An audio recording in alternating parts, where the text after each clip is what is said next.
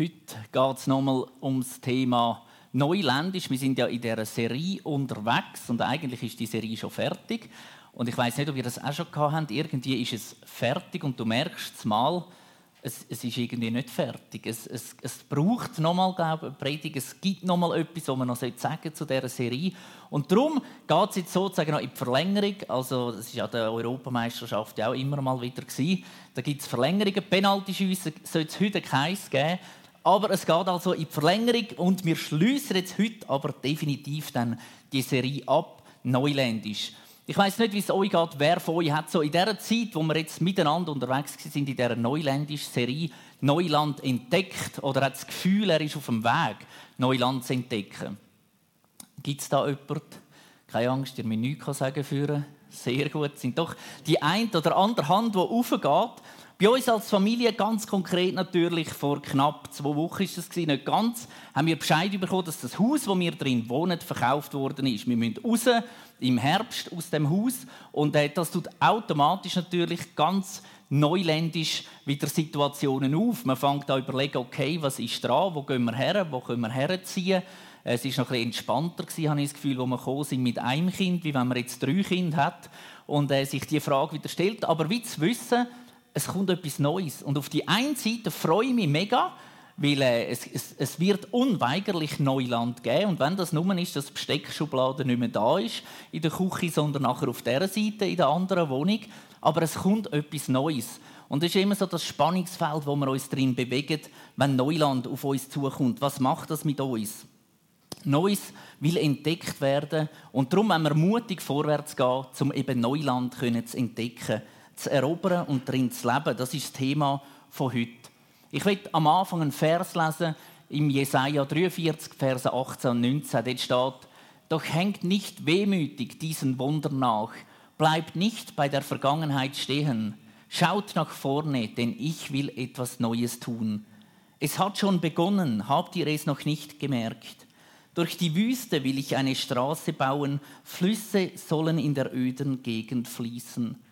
Ein Vers, was heißt, hey, Gott ist schon dran. Er hat das Neuland schon lange parat gemacht. Er ist immer dran und wir dürfen es entdecken. Und so ist es ganz eine spannende Zeit, wo wir drin unterwegs sind. Jeder von uns, auch gerade eben wir als Familie, überall, wo wir hergehen, habe ich immer das Gefühl, jetzt redet Gott dann was, das als nächstes kommt und so. Äh, jetzt sind wir im Tessin in der Ferien, ich dachte, vielleicht schenkt mir da einen eine Villa gerade am See zu, so mit einem Bötli und dann ist das klar, Gott hat geredet. Äh, genau, es, es, ist nicht passiert, ich bin wieder da. Genau, aber einfach so das Gespür haben irgendwo und ich finde es mega spannend, wie Gott mit uns unterwegs ist. Und unser Blick soll nach vorne gerichtet sein. Und das gilt nicht nur für die Jungen, es gilt auch für die Älteren. Wer von euch kennt noch das Lied «Die Welt liegt hinter mir»? Ja, genau. Da heben das paar auf, vielleicht auch von den Jüngeren. Die Welt liegt hinter mir. Man könnte auch sagen, das Altland liegt hinter mir und das Kreuz, das Neuland, steht vor mir. Also gehen wir zusammen vorwärts. Das heißt eigentlich nichts anderes als konzentrier dich aufs Richtige. Dazu gibt es eine lustige Episode und zwar seit 1211, also schon ein paar Jahre zurück, zahlt die Stadt London am Königshaus für zwei Moorgebiete jährlich eine Miete. Und die Miete setzt sich zusammen aus einer Axt, ein Messer, sechs Hufeisen und 61 Stahlnägel. All Jahr also tut die Stadt London der Königin den Mietpreis für die zwei Moorgebiete überweisen, respektive vorbeibringen wahrscheinlich. Also die hat schon eine Unmenge an Äxten, an Stahlnägeln und an Hufeisen, was die auch immer mit dem machen will. Man weiß nicht einmal mehr genau, um welche zwei Landstücke, um welche zwei Moorgebiete, dass sich das da überhaupt handelt, wo der Preis jedes Jahr zahlt wird. Aber es ist richtig. Es ist richtig so, dass man das machen muss, weil gemäß dem Vertrag ist es eben korrekt. Man hat das abgeschlossen. Es macht zwar überhaupt keinen Sinn mehr, aber es ist korrekt, weil man hat das einmal so bestimmt. Und ich glaube, in unserem Leben gibt es ganz viele Sachen, gerade als Christ, wenn wir unterwegs sind, die genau so sind. Wir lachen jetzt vielleicht und denken, ja, das sind die Engländer typisch. Aber ich glaube, auch in unserem Leben gibt es viele Sachen, die wir so korrekt machen, schon seit Jahren, weil man das einmal so gelernt hat oder weil man einmal gesagt hat, man sollte so oder gemeint hat, man sollte so. Und irgendwie hat man ganz vergessen, es ist eigentlich nicht mehr das Richtige. Es ist zwar noch korrekt, aber es ist nicht mehr das Richtige. Und um das geht es heute. Korrekt sein ist nicht immer richtig. Ich glaube, wenn wir mit Gott unterwegs sind, ist es sehr wichtig, dass wir das Richtige tun. Das, was Gott vorhat in unserem Leben. Eben vielleicht Neuland entdecken, jetzt einen Schritt zu wagen und nicht das Korrekte zu tun, was man schon immer gemacht hat, weil man es halt eben so macht. Ich glaube, korrekt sein führt in eine tote Religion. Und lebendiger Glaube heißt das Richtige tun, das, was Gott für uns parat hat. Nicht einfach das tun, was ich für richtig halte, sondern eben das, was Gott in meinem Leben will tun. Gott sucht also weder nach gesetzlich korrekten noch nach selbstverliebten Rebellen. Gott sucht Menschen, die das Richtige tun wollen, das, was seine Liebe uns aufzeigt. Und damit wir also nicht einfach nur Neuland entdecken und dann haben wir es gesehen und schön ist es gewesen und wir kommen wieder zurück in den Alltag, Darum, wenn wir heute miteinander die zwei Punkte anschauen, zum einen das Erobern, wie tut man denn das Neuland erobern und das andere nachher noch, wie leben wir denn drin? Fangen wir also mal mit dem ersten Punkt an, das Erobern. Erobern, bleib lernbereit. Jemand, der lernbereit ist, der ist viel grosszügiger anderen Menschen gegenüber. Weil er kommt nämlich mit einer Art daher, wo er sagt, hey, ich will aus der Begegnung mit dir heraus etwas lernen. Auch wenn du anders denkst, ich will von dir etwas lernen. Und ich glaube, das ist eine ganz wichtige Eigenschaft, wenn wir Neuland wollen, erobern dass wir lernbereit sind. Vielleicht heißt es für dich, eine andere Sprache zu lernen, weil du eben in ein anderes Land musst oder nur schon in einen anderen Kanton. Das lange in der Schweiz schon, um eine andere Sprache lernen. Auch wenn sogar beide würden Deutschschweizer sein, lange es manchmal schon, dass man muss eine andere Sprache lernen. Ich glaube, es ist wichtig, dass man die Eigenschaft beibehaltet. Meine Mutter hat immer gesagt, ja, wenn ich irgendetwas gefragt habe, gesagt, mich nehme mal Wunder, wie das und das ist, in der Bibel oder so, hat sie gesagt, wenn du mal im Himmel bist, dann weißt du dann alles. Und ich habe immer gesagt, ich will das nicht, das würde mich aufregen, wenn ich in den Himmel komme und sofort gerade alles weiß. Ich, ich will das ausdiskutieren. Ich will dann da noch zwei, drei Fragen stellen und nicht einfach jetzt weiß ich alles, ja bravo, und jetzt sitze ich in Ewigkeit da und weiß alles. Das, äh, und ich bin sehr, sehr froh, dass ich in der Bibel etwas anderes gefunden habe, da muss ich also meiner Mutter widersprechen, dass es da eben heißt, wir lehren immer weiter. Es heißt zwar, wir werden ähnlicher wie Christus, aber im Himmel kommt immer noch der Andrea, da kommt der Ernst, der Philipp, Miriam, Cecil und so weiter und nicht einfach eine Kopie von Jesus, sondern wir werden mal im Himmel sein. Klar sagt Paulus im 1. Johannes 3,2, dass wir eben ähnlich werden. Er sagt, ja, liebe Freunde, wir sind Gottes Kinder, wir sind es hier und heute. Und das ist erst der Anfang. Was darin alles eingeschlossen ist, ist uns vorläufig noch nicht enthüllt. Doch eines wissen wir, wenn Jesus in seiner Herrlichkeit erscheint, werden wir ihm gleich sein, denn dann werden wir ihn so sehen, wie er wirklich ist. Das heißt, wir werden gleich sein wie Jesus, aber wir werden nicht Jesus sein.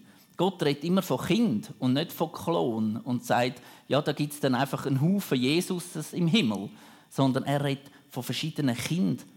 Es heißt gleich sein, wir werden Sachen gleich sehen, wir werden keine Sünde mehr haben in unserem Leben. Wir sind gleich, aber wir sind nicht Jesus. Wir sind bei Gott und wir sind nicht Gott. Auch im Himmel nicht. Und ich glaube, das ist wichtig, dass wir diesen Punkt mitnehmen. Der erste Punkt, wenn wir Neuland erobern ist lernbereit zu bleiben. Denn wir werden auch im Himmel noch ganz einen Haufen Sachen dazulernen. Neues entdecken, Neues sehen. Also ich hoffe es zumindest, sonst wäre es für mich eine extrem langweilige Ewigkeit, wenn wir nichts mehr Neues könnten entdecken, Neues dazulernen, Neuland auch im Himmel bei Gott und mit Gott dürfen zu erleben. Der zweite Punkt ist erobern durchquer die Wüste.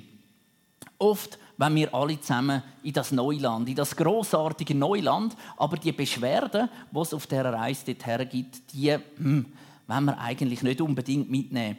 Wir wollen den unerschütterlichen Glauben zum Beispiel von Paulus, aber wir vergessen, dass der vor allem entstanden ist, indem dass er im Gefängnis war, indem dass er verfolgt worden ist, indem dass er auspeitscht worden ist, indem dass er geschlagen worden ist. Wir wollen Wunder ohne Verfolgung, Gott vertrauen ohne Leiden, Heiligung ohne dass wir geschliffen werden. Und mir ist da ein Bild in den Sinn gekommen, jetzt, wo wir in der Ferien waren. Wir sind in der Badi und hatten so einen Sandstrand. Und vorne war der See, das Wasser zu kühlen. Und dann kommst du so zu laufen, barfuß und denkst nichts Böses. Und machst so einen Schritt in den Sand. Und wer kennt das? Wer hat das auch schon gemacht? Du kommst barfuß so aus der Schweiz, wo du nicht unbedingt so viel barfuß rumlaufst, und stehst auf den Sand. Und der erste Moment ist so, ah, schön weicher Sand. Und der zweite Moment ist nachher, wow, ist das heiß. Und dann fängst du an laufen und immer schneller und es gibt keine andere Option, als durch den Sand durch, wenn du ins Wasser führen willst. Du kannst nicht irgendwo umkehren oder drüber springen oder was auch immer, sondern du musst durch den heißen Sand durch, dass du zum kühlen Wasser führen kommst. Und genau das ist da gemeint. Durchquer die Wüste. Wir müssen manchmal durch den heißen Sand durch, dass es brennt unter den Füßen, dass es unangenehm ist, dass es weh tut vielleicht auch. Aber nur so kommen wir zu dem Neuland am Horizont. Nur so kommen wir eben vorwärts. Und es ist wichtig zu wissen, vorne dran, irgendwo kommt das Neuland. Auch wenn du vielleicht schon länger unterwegs bist und es brennt dich unter den Füßen grausam und du denkst, hey, hey, hey, was ist denn da los? Es wird Neuland auf dich warten vorne, wenn wir mit Gott unterwegs sind. Es wird ein Teil sein von unserer Reise, wo wir akzeptieren müssen. Offene Fragen, Sachen, die uns brennen unter den Füßen, weil wir vielleicht keine Antwort darauf haben. Vielleicht hast du eine Krankheit und du weißt nicht wieso und du fragst dich warum und es brennt dich wie unter den Füßen. Und ich will dich ermutigen, gang vorwärts. Gott hat für dich etwas parat. Im Psalm 25, Vers 4 und 5 steht: Herr, zeige mir deine Wege und lehre mich, auf deinen Pfaden zu gehen. Führe mich durch deine Treue und unterweise mich denn du bist der Gott, der mir Rettung schafft. Auf dich hoffe ich Tag für Tag. Gott ist Tag für Tag an unserer Seite. Und wir sollen mit ihm zusammen unterwegs sein, in einer Beziehung. Wir sollen in unserem Gebet alles vor ihm ausbreiten, was uns beschäftigt. Und ich glaube, ein Gebet verhindert nicht, dass wir irgendwo mal zusammentatschen. Vielleicht mit einem Baumstamm. Es verhindert nicht, dass wir irgendwo in einer Leuengrube landen, wo wir das Gefühl haben, wir werden zerrissen. Es verhindert nicht, dass wir irgendwo in einem Feuerofen stehen und es um uns herum heiß wird und wir keinen Ausweg mehr sehen. Aber das Gebet hilft, dass wir es durchstehen. Es verhindert es nicht, aber es hilft, dass wir es durchstehen. Und gerade das letzte Beispiel vom Feuerofen gefällt mir. Der Schadrach, der Meschach und der Abednego, die drei Namen, ich habe noch nie jemanden gehört, der so heisst, ehrlich gesagt. In der heutigen Zeit, also wenn jemand mal ein Kind bekommt und mich überraschen will, dann äh, genau, Schadrach, Meschach und Abednego, die sind in dem Feuerofen gewesen. Im Daniel 3, 17 und 18 lesen wir das. Der König ist gekommen und hat gesagt, hey, ich tue euch in den Feuerofen, wenn ihr euch nicht beugt vor mir oder vor dem Bild, das er gemacht hat. Und dann sagen sie ihm, unser Gott, dem wir dienen, kann uns aus dem Feuer und aus deiner Gewalt retten. Aber auch wenn er es nicht tut, auch dann, wenn er mich im heißen Sand stehen lässt, wenn es mir brennt unter den Füßen, musst du wissen, o oh König, dass wir nie deine Götter anbeten oder uns von der goldenen Statue niederwerfen werden. Nie. Gott kann uns aus dem heißen Sand rausnehmen. Von heute auf morgen, von einem Moment auf den anderen. Aber auch wenn er es nicht macht, er ist mit dir an deiner Seite unterwegs. Und das führt uns zum nächsten Punkt. Erobern heißt auch Jag das Unsichtbare. Im 2. Könige 6, Vers 16 und 17 gibt es so eine Geschichte, wo der Prophet Elisa zusammen mit seinem Diener auf einem Hügel oben steht und er schaut ab auf die Stadt. Und die Stadt wird belagert von einem findlichen Heer. Und der Diener schaut und dann lesen wir in der Bibel Folgendes. Er sprach, das ist Elisa, wo das gesagt hat, fürchte dich nicht, denn derer sind mehr, die bei uns sind, als derer, die bei ihnen sind. Und Elisa betete und sprach, Herr, öffne ihm die Augen, dass er sehe. Da öffnete der Herr dem Diener die Augen und er sah, und siehe, da war der Berg voll feuriger Rosse und Wagen um Elisa her. Zwei Männer, die dort gestanden sind, Elisa und sein Diener, eine total andere Sicht. Sein Diener hat das gesehen, was man ganz natürlich und ganz normal sieht, wenn man schaut auf die Stadt. Ein riesiges Heer, das die Stadt belagert. Und der Elisa hat die Sicht vom Unsichtbaren. Er hat gesehen, was alles möglich ist rundum, was durch Gott alles möglich ist. Und ich glaube, es ist ganz wichtig, dass wir diese Sicht wieder lehren, dass wir nicht nur das sehen, wo jetzt gerade ist, die Situation, wo wir drinstehen, sondern dass wir das große Ganze sehen, das Unsichtbare, wo Gott eben alles zusammen noch möglich machen kann. Er hat also den Blick für eine andere Realität. Und oftmals ist unser Blick eben von Erfahrungen geprägt. Wer von euch kennt das? So Erfahrungen, die das Leben prägen und dann ist das einfach so. Ist schon immer so gewesen, habe ich mal so erlebt, wird auch weiterhin so sein. Und die einen finden, das ist ganz eine gute Sache. Und ich werde euch ganz ein kurzes Beispiel erzählen. Stell dir vor, du sitzt bei einem Freund im Auto. Du darfst auch bei einer Freundin im Auto sitzen, ganz wie du willst.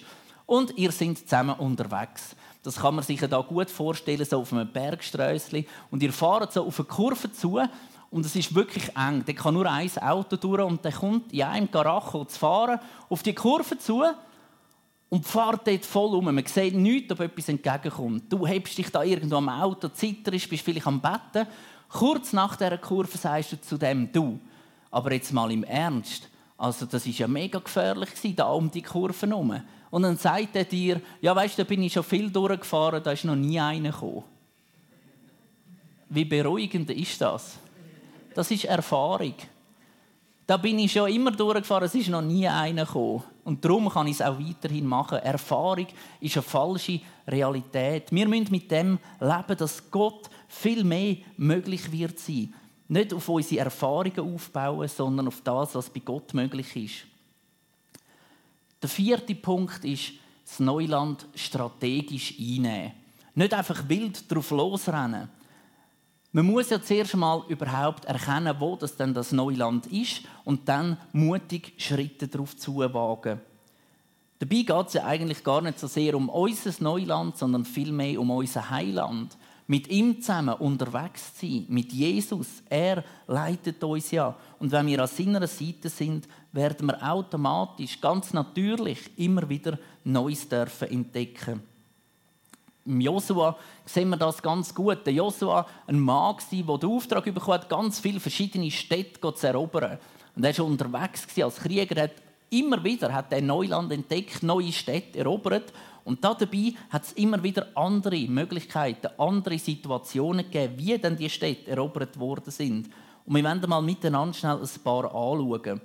Die erste ist die Jericho-Geduld. Im Josua 6 dort ist es um die Stadt Jericho gegangen. Man könnte auch sagen, Geduld und Gottvertrauen. Dort haben sie nämlich nicht mit ihren Waffen einfach in die Stadt rennen, sondern ganz gemütlich rundherum wandern. Sie sind sechs Tage lang einmal sogar mit Musik. Sie haben Musik mitnehmen. Das finde ich noch beruhigend. Es ist nicht still und man muss rundherum lesen. Man hat noch ein bisschen Musik hören. Und ich stehe rundherum gelaufen, einmal um die Stadt herum, am ersten Tag, am zweiten Tag, am dritten Tag, am vierten Tag, am fünften Tag, am sechsten Tag. Am siebten Tag nachher, das wäre jetzt für mich schon so ein bisschen, uh, da haben sie nachher müssen siebenmal rundherum laufen. Das war eine Art Pilgerwanderung. Siebenmal rundherum laufen und Musik machen, Lärm machen und dann ist die Stadt zusammengefallen. Die Mauern sind eingestürzt. Es ist also darum gegangen, nicht einfach mit Waffen einzurennen und eine Stadt einzunehmen, sondern mit Gebet das Gebiet zum Kreisen. Und ich glaube, das ist ganz eine gute Strategie, auch in unserem Leben. Manchmal ist es nicht dran, zum einfach das Schwert nehmen und wild reinschlagen und losrennen, sondern manchmal ist es vielleicht dran, einfach ein Gebiet segnend zum Kreisen. Vielleicht ist das dein schwieriger Nachbar, wo du hast. Vielleicht ist das am Arbeitsplatz ein Kollege, der mühsam ist. Oder Sachen, wo du merkst, irgendwo, das beschäftigt dich. Probier es mal mit Gebet immer wieder zum Kreisen, zu segnen, rundum zu laufen und so Land einzunehmen. Das Zweite, im Josua zwei Kapitel später, das ist die Eilist. Das ist die Strategie, schlau zu sein. Der Josua ist mit seinem Heer vor die Stadt gekommen und wo sie angegriffen worden sind, haben sie die Flucht vortäuscht. Sie sind vorgerannt, alle sind aus dieser Stadt rausgekommen, sind hinein angesprungen und das zweite Heer von Josua ist nachher auf der Seite ein und hat die Stadt eingenommen. Es ist auch wieder da nicht einfach rohe Gewalt sondern es ist schlau. Es ist irgendwo etwas von Gott, eine Lösung zu haben für ein Problem. In unserem Alltag gibt es immer wieder Begegnungen, wo wir vielleicht irgendwo anstehen und merken, hey, wir kommen mit roher Gewalt nicht weiter und wir kreisen schon ewig rundherum und beten und es passiert auch nichts. Dann bete mal, ob Gott dir vielleicht eine kreative Lösung für ein Problem gibt, wo du so gar nie gedacht hättest. Das ist die Eiliste. Das nächste ist das Amoriterwunder. Zwei Kapitel später wieder, im Josua 10, dort geht es ums Übernatürliche. Gott lässt nämlich unter dem Volk der Amoriter ein heilloses Durcheinander entstehen, ohne dass die anderen überhaupt etwas machen müssen. Es entsteht ein Durcheinander im gegnerischen Volk. Die gehen aufeinander los, schlagen einander das Zeug um die Ohren. Die, die noch können, springen davon. Und während sie davon springen, kommt das Hagelunwetter und erschlägt alle, die da am Davonspringen sind. Der Josua hat nichts machen. Es war ein übernatürliches Eingreifen von Gott. Auch das ist eine Art, wie das so Neuland kann eingenommen werden kann. Gottes Wunder sind nach wie vor Realität. Sachen, die passieren, heute, jetzt, in deinem und in meinem Leben. Wunder, wo wir damit rechnen sollen. Wir sind fürs Betten verantwortlich, nicht fürs Resultat. Wir sind dafür verantwortlich, dass wir beten, dass wir es vor Gott bringen und er kann übernatürlich eingreifen. Eine andere Strategie ist das vorbereitete Suchen. Wir können das vergleichen wie mit einer Wasserrutschbahn. Wenn man manchmal drauf sitzt und dann bei der Wasserrutschbahn ist das so schön, das flutscht einfach so, das nimmt die einfach mit. Das vorbereitete Suchen. Im Josua 11 geht er diverse Länder einnehmen. Ganze Verbände von Verbündeten werden besiegt, weil Gott mit ihm unterwegs ist. Gott hat das vorbereitet, hat den Weg für ihn geebnet. Und es gibt Städte, Neuland, wo wir einnehmen, weil es einfach schon vorbereitet ist. Es fällt dir einfach so zu. Vielleicht völlig unerwartet. Jahrelang hast du gedacht, es passiert nichts und zumal geht es einfach. Du hast nichts anders gemacht. Ich weiss nicht, wer kennt das von euch vom Computer? Manchmal sitzt man am Computer und man probiert etwas. Und man druckt und probiert und probiert und probiert und es geht nie. Und meistens ist dann der Effekt, wenn du jemand anderes dazu holst und sagst, du musst mal schauen, bei mir geht es irgendwie nicht. Egal, ob beim Handy oder bei was auch immer. Und dann nimmt es und der drückt genau den gleichen Knopf, wo du voran schon 340 Mal gedruckt hast. Und zack, es funktioniert, er gibt es jetzt zurück und sagst, es geht ja. Genau das ist, wenn es eben vorbereitet ist. Vielleicht hast du mit deinen 340 Mal drucken das vorbereitet, weil eigentlich muss man 341 Mal drucken. Und der andere druckt einmal und sagt, es ist ja gegangen. Nimm das, was Gott vorbereitet hat für dich. Es ist viel einfacher, wie wenn du 340 Mal selber musst drucken. Ich bin immer lieber der, der einmal gedruckt hat und sagt, es ist ja gegangen. Also, wenn du merkst, du druckst und druckst und druckst und es passiert nichts und du hast schon andere Sachen probiert, dann gang Gott fragen, was hast du vorbereitet für mich?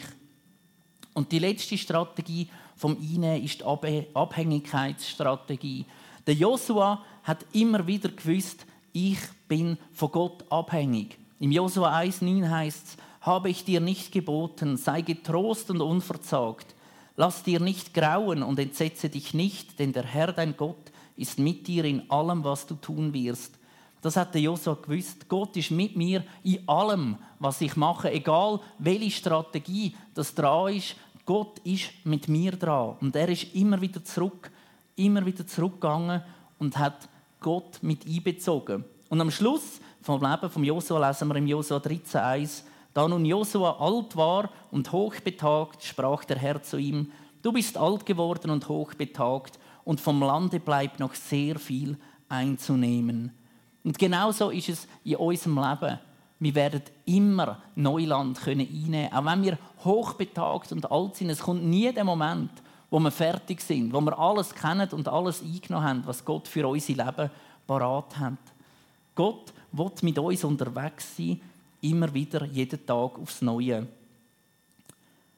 Ein wichtiger Gedanke noch zum Schluss von dem Thema Erobern, bevor wir dann ins Leben gehen in dem Neuland, ist, der Josua hat es manchmal verpasst, einen Krieg richtig abzuschließen. Gott hat ihm manchmal den Auftrag gegeben, er hat gesagt, vernichte alle Und dann haben sie so Bündnisse angeschlossen und denken, ja, jetzt haben wir ja eigentlich schon gewonnen, was sollen wir jetzt da noch alle vernichten? Das ist ja auch okay. Die tun ja jetzt sagen, dass sie uns untertan sind, dass sie unsere Sklaven sein wollen.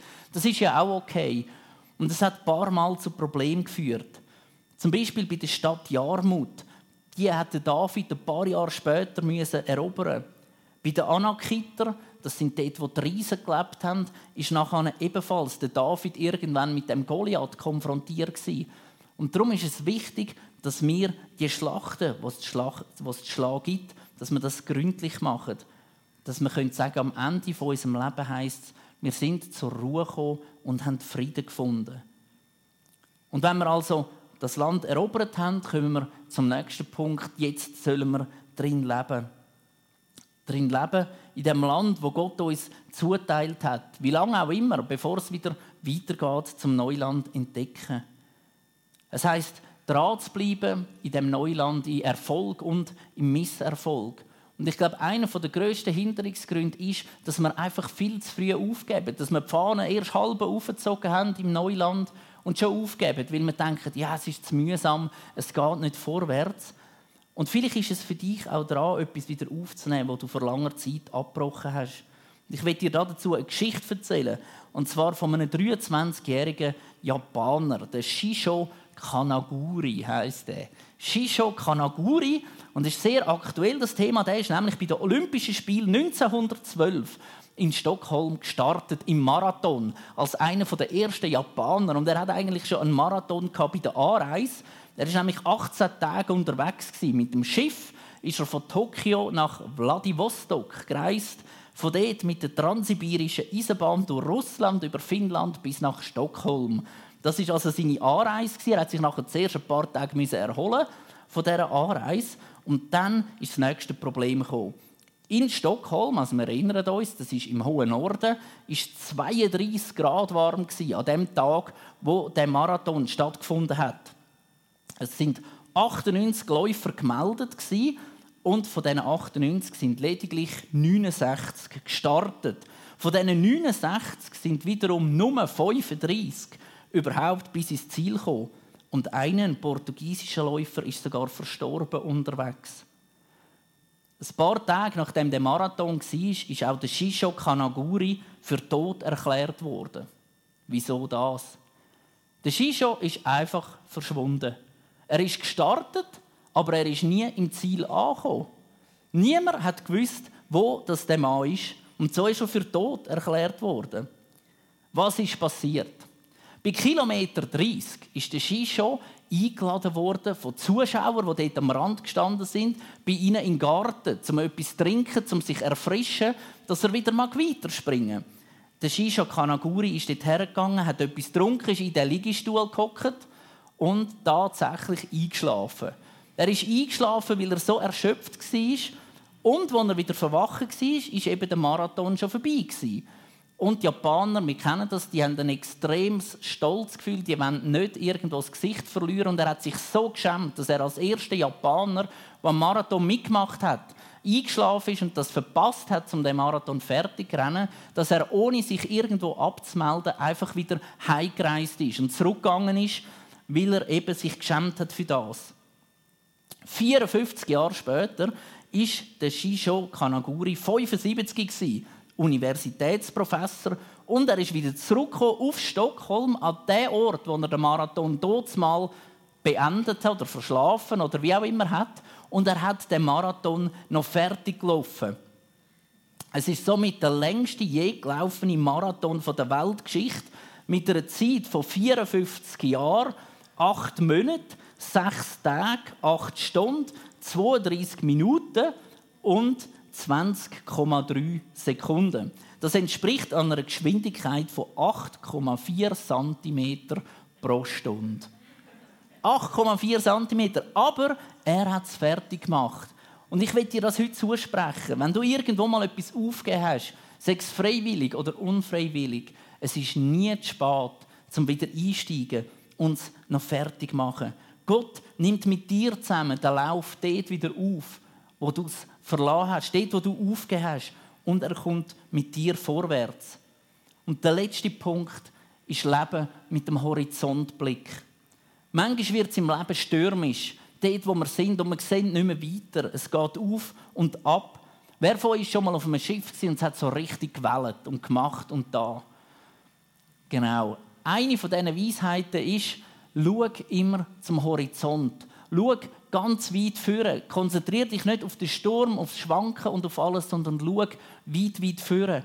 Dort, wo es hell ist, dort, wo es eben wieder gerade Linie gibt in deinem Leben. Und es ist so wichtig, dass wir in unserem Leben den Horizontblick haben, immer wieder führen zu schauen. Im Hebräer 13, 14 heißt es, denn hier auf der Erde gibt es keinen Ort, der wirklich unsere Heimat wäre und wo wir für immer bleiben könnten. Unsere ganze Sehnsucht gilt jener zukünftigen Stadt, zu der wir unterwegs sind. Wir sollen immer wieder vorwärts schauen, was ist das Ziel in unserem Leben. Und das heißt nicht, dass wir irgendwo sollen lebensmüde werden auf dieser Erde und so schnell wie möglich sterben sondern wir sollen den Blick haben auf den Horizont gerichtet, was auf uns zukommt. Was das eben das ist, was unser Ziel ist. Für das grosse Ganze. Und ich glaube, erst wenn man die Zukunft in unser aktuelles Leben einbindet, dann kommt unser Leben einen Sinn über, dann kommt unser Leben Hoffnung über, dann kommt unser Leben ein Ziel über. Und ich will zum Schluss noch beten. Ja, Herr Jesus, danke vielmals, dass wir wissen dürfen, dass du mit uns unterwegs bist. Gerade dann in dieser Zeit, wo es stürmisch ist, wo wir vielleicht irgendwo den Horizont, das Ziel aus den Augen verlieren, wenn wir aufschauen zu dir. Gerade dann, wenn wir am Neuland erobern sind und es schwierig wird, wenn wir nicht weiter wissen, wenn wir uns an dich wenden. Heiliger Geist, führt uns, schenkt uns die richtige Strategie. Schenkt uns die richtigen Worte, die richtigen Gedanken, die richtigen Taten, dass wir dürfen mutig vorwärts gehen dass wir dürfen Neuland einnehmen und dürfen erleben, was du noch alles für uns parat hast. Schenkt uns eine Lernbereitschaft, dass wir immer wieder jeden Tag offen sind für Neues zu erkennen und zu entdecken von dir. Und danke, dass wir wissen dürfen, dass das Leben mit dir ein Abenteuer ist dass wir nie ausgelernt haben und dass es spannend bleibt bis in alle Ewigkeit.